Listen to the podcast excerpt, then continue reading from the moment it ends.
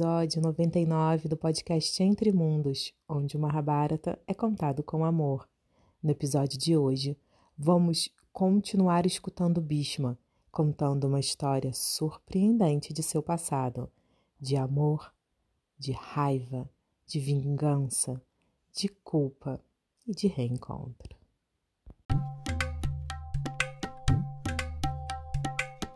A rainha de Panchala esposa do rei Drupada, ficou sem filhos por um longo tempo. Ela e seu esposo adoraram Shiva, pedindo por um descendente. Ele orou por um poderoso filho. E um dia, Shiva apareceu para o casal, dizendo que a esposa de Drupada daria luz a uma filha que posteriormente se transformaria em um homem embora Drupada tivesse suplicado, suplicado a Shiva apenas por um filho, um único filho. Shiva respondeu: Dar-se-á como eu disse, pois assim foi decretado pelo destino. Sem entender muita coisa do destino ou da bênção que eles acabaram de receber. Um tempo depois, a rainha de Drupada engravidou. E no devido curso do tempo, nasceu uma linda menina. Lembrando-se das palavras de Shiva, Drupada cuidou e criou esta criança como se fosse um menino. Com muito amor e cuidado, a filha de Drupada, Shikandini, foi alfabetizada e foi ensinada todos os tipos de artes marciais e se tornou uma frutífera arqueira. Quando maior, a rainha de Drupada pediu ao rei que encontrasse uma esposa apropriada para Chicandine. Ansioso, muito ansioso, Drupada não sabia muito o que fazer, porque a criança ainda não tinha se transformado num menino, conforme Shiva tinha falado antes mesmo dela engravidar. Mas verdadeiras foram as palavras de Shiva. Não, impossível. Os deuses não mentem. As bênçãos são faladas uma única vez e tudo que os deuses desejam, tudo que os deuses falam, se manifestam aqui na terra. Não seria mentira. Porém, ela ainda era uma menina e, ao mesmo tempo, a esposa de Drupada estava fixa e confiante na promessa de Mahadeva. E isso, essa promessa, jamais seria infrutífera. Chicandine tornar-se-ia um homem e logo deveria desposar uma mulher. Drupada foi convencido diante da fé da rainha e arranjou um casamento. Ele escolheu a filha de Hiranyavarma, o rei dos, das Charnakas. O monarca era inconquistável e estava muito feliz por dar a sua princesinha ao filho de Drupada.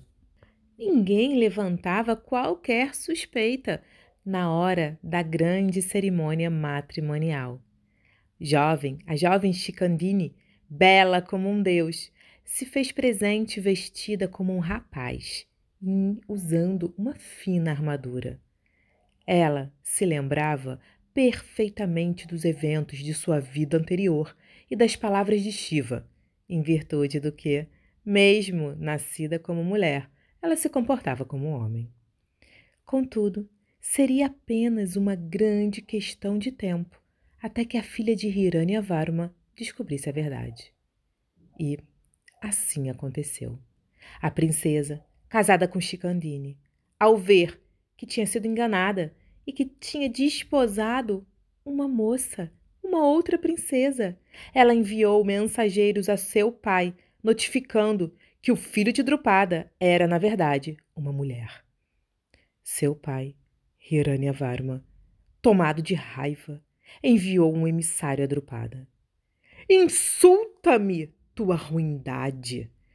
Como fostes capaz de aceitar minha filha para casar com a tua? Preparo-me agora para ir de encontro a ti e punir-te por tão perverso ato. Sem demora, eu irei te matar, bem como todos os teus ministros e a tua corte. A mentira de Drupada tinha sido pega, e não havia nada o que pudesse dizer. Ele tentou convencer a esposa de Chicandine de que seu esposo, de fato, se tornaria em breve um homem, mas foi em vão. O pai da moça recém-desposada reuniu um grande exército e marchou para Campilha, a capital de Pântala. Drupada ficou desesperado, alarmado. Mesmo sendo um grande rei, um grande general e tendo uma grande força bélica, aquilo dali era, não fazia o menor sentido e era mais do que ele poderia digerir. Ele disse à sua rainha: Porque nós somos nécios, convidamos uma grande calamidade a vir até nós. Nós estamos em perigo. E agora, rainha, o que, que devemos fazer em tua opinião?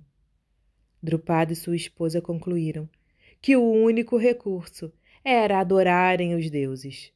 Drupada, então, suplicava as deidades, ao mesmo tempo em que Varma avançava com suas tropas. Nesse interim, Chicandine, vendo o desespero da corte, da sua mãe, do seu pai e da princesa que ela tinha acabado de desposar, ela estava muito pesarosa. Então, sabendo que tinha colocado todos em perigo, deixou a cidade, decidida a dar fim, mais uma vez, à própria vida adentrou a floresta em uma área que era a residência de um poderoso Yaksha chamado Stuna. Encontrando a sua morada, um palácio branco como cal, entrou e sentou-se de modo a praticar austeridades. Alguns dias depois, Stuna retornou e viu sentada lá, com seu corpo emagrecido devido ao jejum. Stuna era um yaksha muito gentil por natureza e perguntou-lhe por que estava realizando o ascetismo. O Yaksha dirigiu-lhe a palavra. Por favor, garota, me diga se é possível te ajudar de alguma forma. Chicandine então replicou: Ninguém pode me dar o que eu quero. Stuna, entretanto, discordou. Certamente eu posso te dar, ó princesa, o que quer que desejes. Eu sou servo de Cuveira e eu posso outorgar bênçãos. Eu posso conceder mesmo o impossível. Me diga, me diga qual é o teu querer. Então, Chicandine relatou toda a história, em detalhes, começando lá do seu Swayamvara da vida passada. Então ela concluiu dizendo: A única solução nesse momento é que eu assuma a masculinidade. Mas isso me parece impossível. Shiva Mahadeva me abandonou. O Yaksha, sentindo-se profundamente entristecido pela história de Amba Shikandini, sentindo-se atormentado pelo destino dela, ponderou cuidadosamente seu pedido. E então, finalmente respondeu: Certamente tem de ser assim. Eu concederei a sua masculinidade. Entretanto, eu tenho uma condição. Só me é possível conceder o seu desejo se eu trocar o meu sexo com o teu, mas terás de retornar aqui para retrocarmos novamente. Eu preciso de volta da minha masculinidade. Chicandine concordou. Ela ficou feliz, então combinou que tão logo Hiranya Varma tivesse deixado Campilha, os dois então iriam trocar de sexo novamente. Shikandini voltaria a ser uma menina e o Yaksha Stuni voltaria a ter a sua masculinidade. E dessa forma, através de uma magia mística Yaksha, eles trocaram de sexo. E Shikandini, virando Shikandi, voltou para o palácio de seu pai. Quando o exército de Hiranyavarma chegou a Campilha, enviou seu sacerdote até Drupada com os dizeres: Venha comigo, batalhe comigo, seu vil monarca. Tu me enganaste. Contudo, Chicandim, Chicandi já teria retornado a Pamchala em sua forma masculina. E Drupada disse: Houve um engano, ó santo. O rei foi informado equivocadamente. Veja, veja pessoalmente o sexo de meu filho. O surpreso Hiranyavarma ordenou que algumas belas donzelas examinassem Chicandi. Quando lhe informaram que o filho de Drupada era de fato homem, Varma entrou em Campilha com um coração satisfeito. Permaneceu com Drupada por algum tempo e, por fim, retornou para sua própria terra, feliz em sua renovada aliança com o rei de Panchala, Drupada. Enquanto isso, lá no Palácio Branco Cordical, nas florestas do Yakshastuna, ele, que trocou seu sexo com Shikandi, se escondeu em seu palácio, aguardando o retorno da princesa. Enquanto aguardava, Kuvera, o rei dos Yakshas, passou por ali atravessando os céus em sua quadriga celeste. Lá de cima, ele viu o palácio de Stuna brilhando belamente, adornado por coloridas flâmulas, pedras preciosas e, de, e guirlandas de flores frescas. Descendo, ele aproximou do palácio. Porém, ninguém foi recebê-lo. Ninguém, absolutamente ninguém apareceu. Vera, então, perguntou raivoso a seus criados: Quem é o tolo que reside aqui? Por que, que ninguém vem saudar-me? Então, alguns yakshas, que eram servos de Stuna, apareceram ali e informaram a coveira tudo o que aconteceu. Ele disse que Stuna estava escondido dentro do palácio por estar envergonhado e esperando Chicandine retornar. Coveira então diga, disse: Trazei aquele tolo aqui. Eu irei puni-lo de imediato. Stuna saiu do seu esconderijo em sua forma de mulher, colocou-se tímido diante de seu mestre Cuveira. Cuveira disse: Por que agistes de tal maneira? Humilhaste os Yakshas ao abandonar o teu sexo trocando com uma princesinha humana. Em razão disso, eu vou te amaldiçoar a não reaver a tua virilidade. Shikandi também não reaverá a sua forma feminina.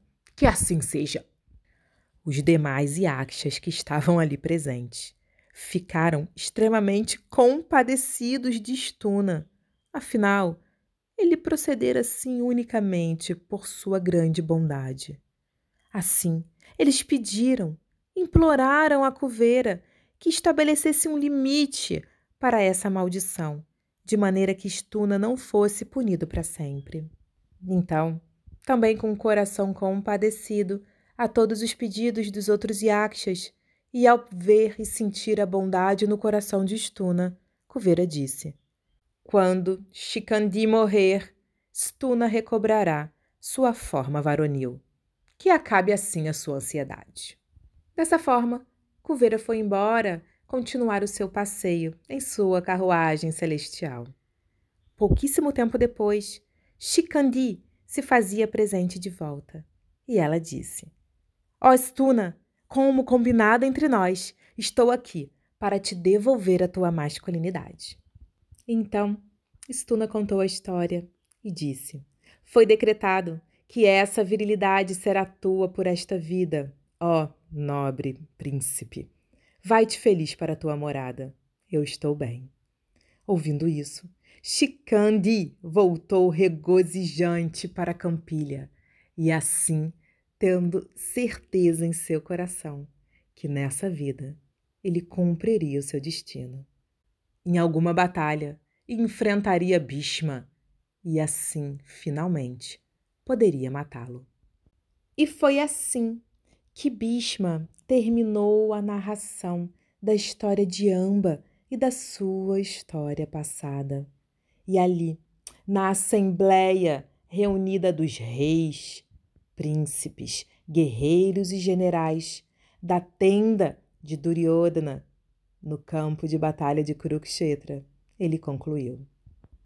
Dessa forma, agora todos sabem que Shikandi anteriormente foi Amba e ele me odeia. Todavia, ele nasceu mulher e jamais levantarei uma arma contra ele. Carrego comigo esse voto.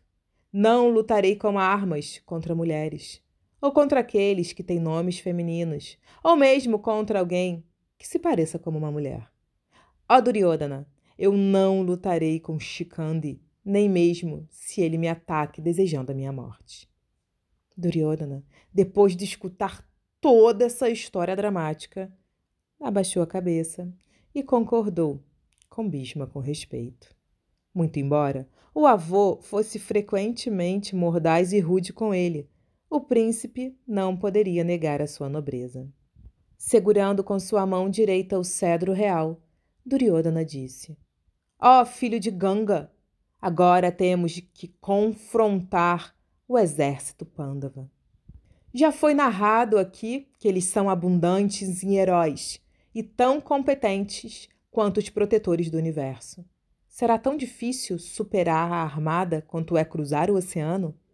Por favor, me diga, avô, quanto tempo julgas que será necessário para que nós aniquilemos todo o exército inimigo? Então, a idosa face de Bhishma, adornada por uma lisa barba branca, irrompeu em um sorriso. Ó Duryodhana, essa pergunta é muito cabível a ti, pois cabe a um líder conhecer os pontos fortes e as debilidades, tanto do seu inimigo quanto de si mesmo. Bem, quanto a mim, valendo-me de armas comuns contra soldados triviais e de armas celestiais contra os combatentes versados nas mesmas, eu posso ceifar a vida de dez mil soldados de infantaria e mil soldados de quadriga a cada dia. Talvez mais. Caso eu queime no fogo da ira quando eu dispare minhas armas, posso destruir muito mais homens do que isto. Não obstante, deve saber que eu só lutarei de maneira justa. Heróis jamais devem utilizar armas divinas para matar guerreiros menores. A guerra deve acontecer entre iguais. Mesmo se alguém possui armas celestiais, deve confrontar sem armas um inimigo desarmado que isso fique bem claro para todos. Desse modo, ó Rei, guerreando incessantemente ao longo do dia, eu posso aniquilar as tropas inimigas no escoar de um mês. Após escutar o avô, Duryodhana então voltou-se para Drona. Ó preceptor, e quanto a ti, quanto tempo achas que te será necessário para subjugar o inimigo? Como Bhishma, Drona sorriu para Duryodhana. Ó oh, meu filho, eu estou idoso e parte de minha força eu perdi. A despeito disso, eu hei de me esforçar inteiramente e consumir o exército Pândava pelo fogo de minhas armas. Também calculo poder aniquilar todos os guerreiros em aproximadamente um mês. Ao ser indagado por Duryodhana, Kripa disse que lhe seriam necessários dois meses. E Ashwatthama, o filho de Drona, audacioso, disse que poderia fazer no transcurso de dez dias.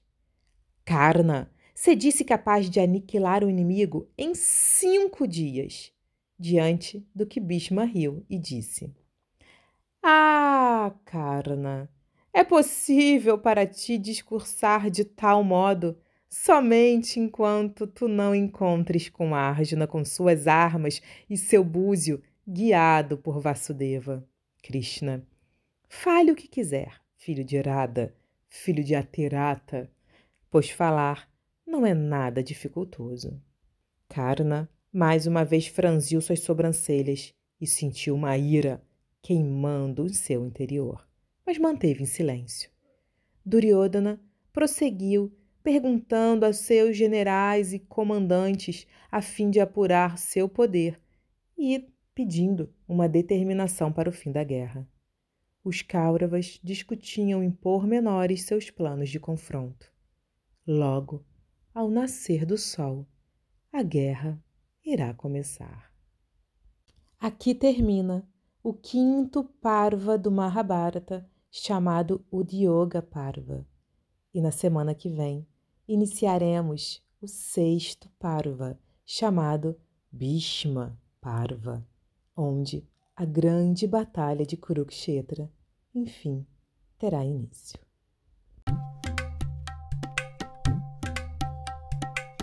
Oi, Entre Mundos!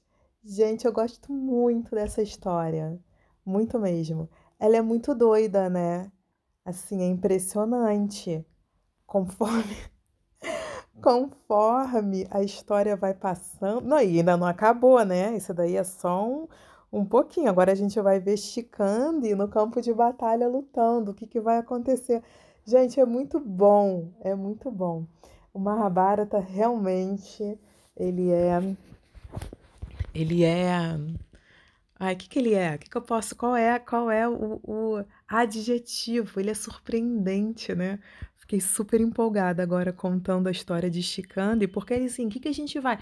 A gente vai lá na vida anterior dela ver o dramalhão que ela viveu. O dramalhão que ela viveu. Né? Eu acho, não sei se todo mundo lembrava que ficou pendente a história de Chicande. Contei, se eu não me engano, no episódio 3 Contei no episódio 3 a história de Chicande, tá? O dramalhão dela. E ficou ali pendente. Eu falei, ó, vai continuar. Me lembre disso. falei, vai continuar. E continuamos agora, no 99, né? 98, 99. Então, assim, começa lá com o dramalhão de uma princesinha que virou uma seta, assim, é extremamente austera e se auto-incinerou porque ela foi desprezada, né, pelo pelo seu foi sequestrada no seu casamento, depois desprezada pelo sequestrador, desprezada pelo marido, ela ia ficar sendo envergonhada pela vida inteira, então ela desapareceu, foi para a floresta, colocou, gente, esse negócio do do da luta, tá? Isso foi no, no episódio passado. Nem comentei isso, porque foi tão grande o comentário do episódio passado. A luta entre um, um discípulo e um mestre, isso é extremamente. É, é nefasto, né? A luta, assim, no caso ali de Bhishma com, com Bhargava, foi uma luta, mas, por exemplo, é, uma das uma das dos mandamentos, né, digamos assim, da vida espiritual para quem está trilhando ali no, no caminho do, do Vaishnavismo ou no caminho Vedanta é não desobedecer às ordens do mestre espiritual. Se por um acaso você vai lá no seu mestre espiritual e pede, por exemplo, um conselho, Ai, o que, que você acha? Eu vou para os Estados Unidos ou eu fico no Brasil? Aí ele vai falar. Se falar, né? Porque assim, se for uma coisa muito fútil, nem fala nada. Mas, e dependendo do, do mestre, né? Ah, fica no Brasil, minha filha, vai lá para quê, né? Hum, tal. E aí, a pessoa, não, não, pedi a opinião dele, mas eu, eu vou para os Estados Unidos mesmo assim. Desobedecer às ordens do mestre espiritual. Então, assim, se você já vai, nem pede opinião, não fala nada sabe? Para que tem ali um, um, um, conselho, tem ali um direcionamento, né? Aí você vai faz errado, faz diferente. Isso é uma ofensa à vida espiritual, né? E aí, mais do que isso, assim, ele, ele primeiro ele desobe... Amba colocou ele, essa situação toda colocou Bhishma. Imagina, ele primeiro ele o mestre espiritual vai lá e aconselha ele: case com a menina. O mestre dele, case com a menina. E ele desobedece: não, eu não vou casar. Então lute comigo. Aí ele teve que lutar corpo a corpo com o mestre espiritual dele, com o mestre de armas dele. Aquilo, assim, para ele, aquilo era, era muito pesado. Muito pesado. Pesadíssimo.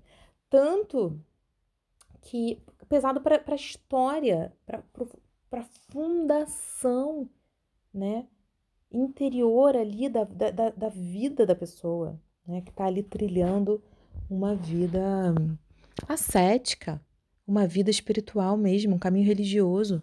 Então, assim, isso é muito perigoso. Assim, para quem já tem uma certa intimidade com a cultura védica, sabe o quanto que isso foi pesado para Bhishma. E mesmo assim, lutou. Lutou. E aí, imagina, aí Amba consegue se convencer o mestre a lutar com o discípulo. Muitas pessoas ali compraram a briga de Amba, inclusive Shiva, e vem Shiva dar uma bênção para ela, né? Então, assim, foi galgando, a gente vai vendo ali toda a vida dela, ser vida após vida, né? Até ela nascer como uma menina, porque ela ainda era uma princesa querendo se vingar. Olha que incrível, né? Tem comentários, tem análises desse caso falando que ela morreu. O que que acontece? No Bhagavad Gita, Krishna fala que a consciência com a qual, isso é, isso é importante, tá? A consciência com a qual a gente morre, a gente deixa esse corpo, a consciência do momento da nossa morte vai influenciar nossas vidas futuras. Tá bom? Repetindo, ali a consciência do momento da morte influencia diretamente, não é nem sutilmente, indire... não, diretamente o nascimento futuro, a vida futura. Então é para isso que a gente se prepara. Né? Em última análise, para que na hora da morte a gente consiga ter uma experiência valorosa, valorosa, que a gente consiga sair daqui, deixar para trás esse corpo, esse mundo, as experiências, as relações de uma forma leve, com um olhar espiritual e ter fé no que vem por aí, tá? Consiga ir do tipo, chegou o ônibus, ah, tchau, beijo, tô indo, e entra no ônibus, sabe assim, como uma despedida desse tipo. Essa é a meta. E o que, que vai estar dentro da nossa mente, né? Ali a gente só vai conseguir fazer isso se os nossos pensamentos, se os nossos desejos, se os nossos, é, se os nossos apegos e se as nossas aversões, como falamos no episódio passado, estiverem sob controle se os nossos sentidos estiverem sob controle, se a nossa prática espiritual estiver firme, se a nossa fé estiver alimentada, que a gente consiga ficar ali em placidez, encarando a morte, né? Esperando o momento de sair desse corpo e continuar a jornada. Bhagavad Gita, tá? Posso citar o verso aqui depois, não tenho na cabeça não, mas eu cito aqui daqui a pouco. E aí, o que que acontece? O que, Amba. Como que Amba abandonou o corpo de Amba?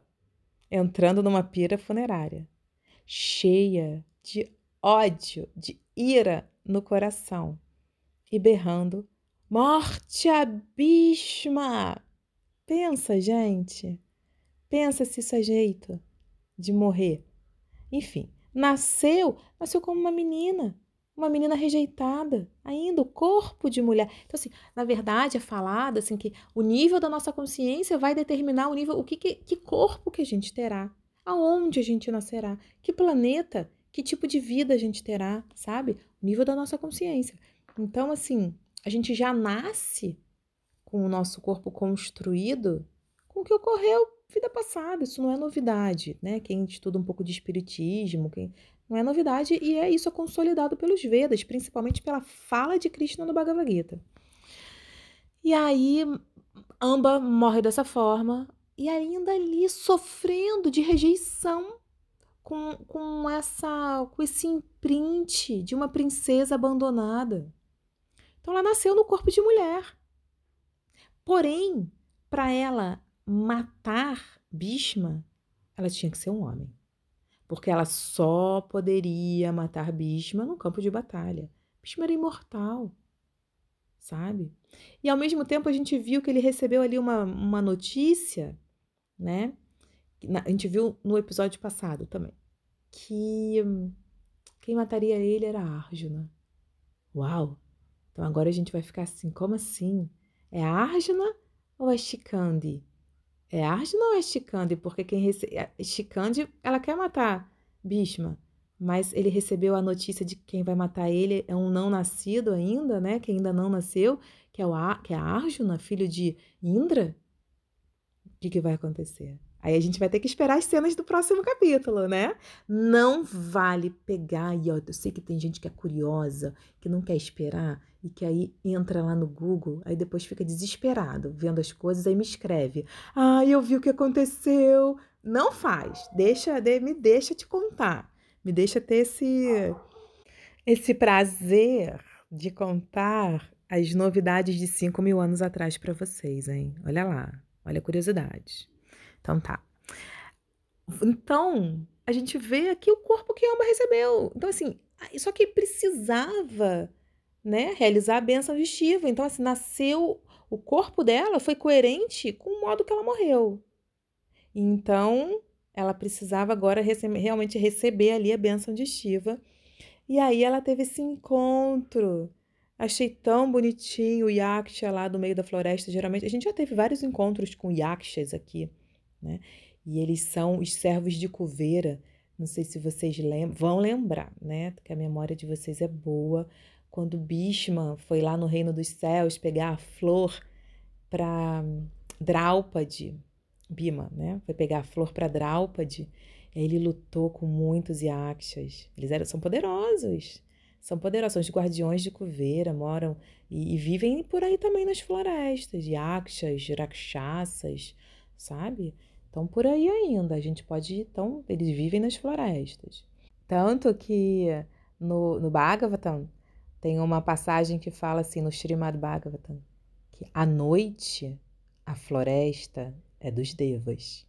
Então a gente tem que estar preocupado, preocupado assim, né? Temos que ter essa, essa esse cuidado, temos que ter cuidado. Eu que moro na floresta, sempre quando eu tô caminhando por ali de noite, eu lembro disso. Gente, eu falo, dá licença, gente, dá licença. De noite a floresta dos devas, eu sei que eu tô passando por aqui. Ai, tive que parar porque uma moto ficou testando o seu cano de descarga aqui ao lado. Então, olha só.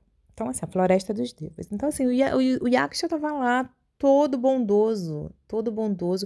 Porque, assim, todo mundo que escuta a história de Amba fica meio perplexo. E ele ficou ali também e deu sua própria virilidade para uma princesa. Ai, gente, essa história é muito boa. Eu gosto muito e fiquem aguardando que ainda retornaremos. Veremos Chicande em campo de batalha, acompanharemos, né? Mais dela, dele. Enfim, e agora eu vou passar aqui, olha, vou mostrar, vou ler para vocês aqui os versos que Krishna fala no Bhagavad Gita sobre o momento da morte, tá bom? O capítulo é o capítulo 8 e o verso 5, o 6 e o 7. Então, verso 5. E todo aquele que no fim de sua vida abandone seu corpo lembrando-se unicamente de mim, no mesmo instante alcança minha natureza. Quanto a isso, não há dúvidas. Qualquer, verso 6, qualquer que seja o estado de existência de que alguém se lembre sempre ao deixar o corpo, ó filho de Kunti, esse mesmo estado ele alcançará impreterivelmente. Verso 7. Portanto, Arjuna, você deve sempre pensar em mim na forma de Krishna e, ao mesmo tempo, cumprir com seu dever prescrito de lutar, com suas atividades dedicadas a mim e sua mente e inteligência fixas em mim. Não há dúvida de que você me alcançará. Que lindo, né? Então Krishna ele fala, ele fala ali sobre o momento da morte né, que, vai ao, que vai determinar a vida futura. E ele fala da consciência do momento da morte, se a consciência está fixa nele, a gente vai ter com ele. Nossa natureza se torna dele, a gente resgata a nossa natureza espiritual ali. E fala que para isso ele pode continuar lutando, ele precisa lutar, mas a mente, os sentidos e a inteligência tem que estar fixa nele. Então, na nossa vida, a gente não vai deixar de agir para viver em yoga. A nossa própria vida precisa ser a yoga e assim controlar os sentidos e dedicar tudo o que a gente faz como uma linda oferenda ao divino. Então, termino por aqui e terminamos também o quinto Parva do Mahabharata, o Dioga Parva, o Parva, né, o livro do esforço, e a gente vai começar semana que vem o livro de Bhishma, o livro, o, o sexto Parva, né, o Bhishma Parva, que é o Parva que dá início à Batalha de Kurukshetra. Preparem seus corações e fiquem comigo, que a jornada está só começando.